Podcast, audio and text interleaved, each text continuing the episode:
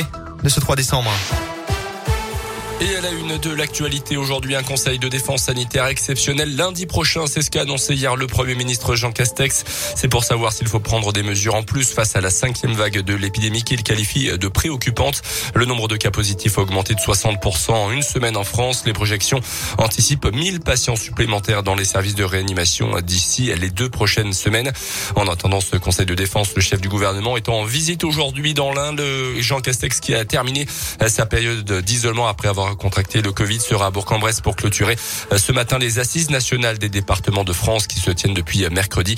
À Interexpo, les chefs du gouvernement retrouvera ensuite le ministre de la Santé Olivier Véran dans la métropole de Lyon euh, pour visiter un laboratoire qui réalise le séquençage des tests PCR.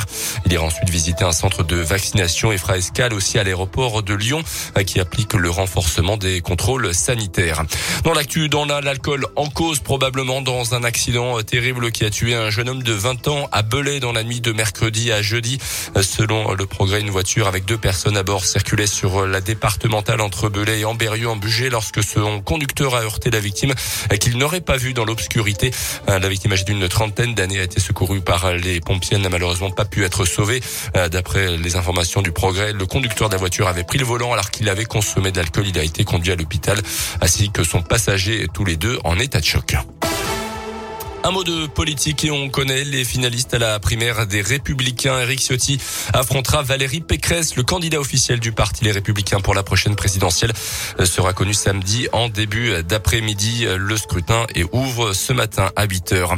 Le prix des autoroutes va encore augmenter l'an prochain, 2% de plus en moyenne à partir du 1er février selon le ministère des Transports.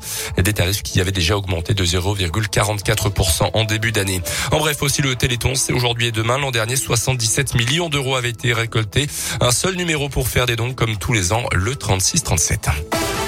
Retour au championnat de foot pour le SBVP après son élimination en Coupe de France. Les Burgiens retrouvent le national ce soir avec un déplacement en Red Star, toujours leader du championnat. Les Bressons auront à cœur de retrouver la victoire. Alexis Loreille et l'entraîneur adjoint des Bleus, on l'écoute le début de la semaine, je pense qu'on s'est remis vraiment au boulot et ce qu'on fait, c'est plutôt cohérent. Donc euh, on est sur la, bonne voie. Euh, ce match du Restar, il est très important pour nous, comme chaque match. Mais là où il faut être vigilant, c'est que c'est une équipe qui est pas forcément à sa place, qui reste sur euh, quatre défaites. Donc on est prêt à un combat, on est prêt à, jouer un match qui sera à mon avis très difficile là-bas dans le stade à Bauer. Donc les joueurs sont prévenus. Voilà. Red Star SBVP, coup d'envoi du match ce soir à 19h. Et puis en biathlon, l'Indinois Simon Détu a rendu hier son maillot jaune de leader de la Coupe du Monde. Il a terminé 23e du sprint à Ostersund en Suède. Le Français cède la première position du classement général au Suédois Samuelson.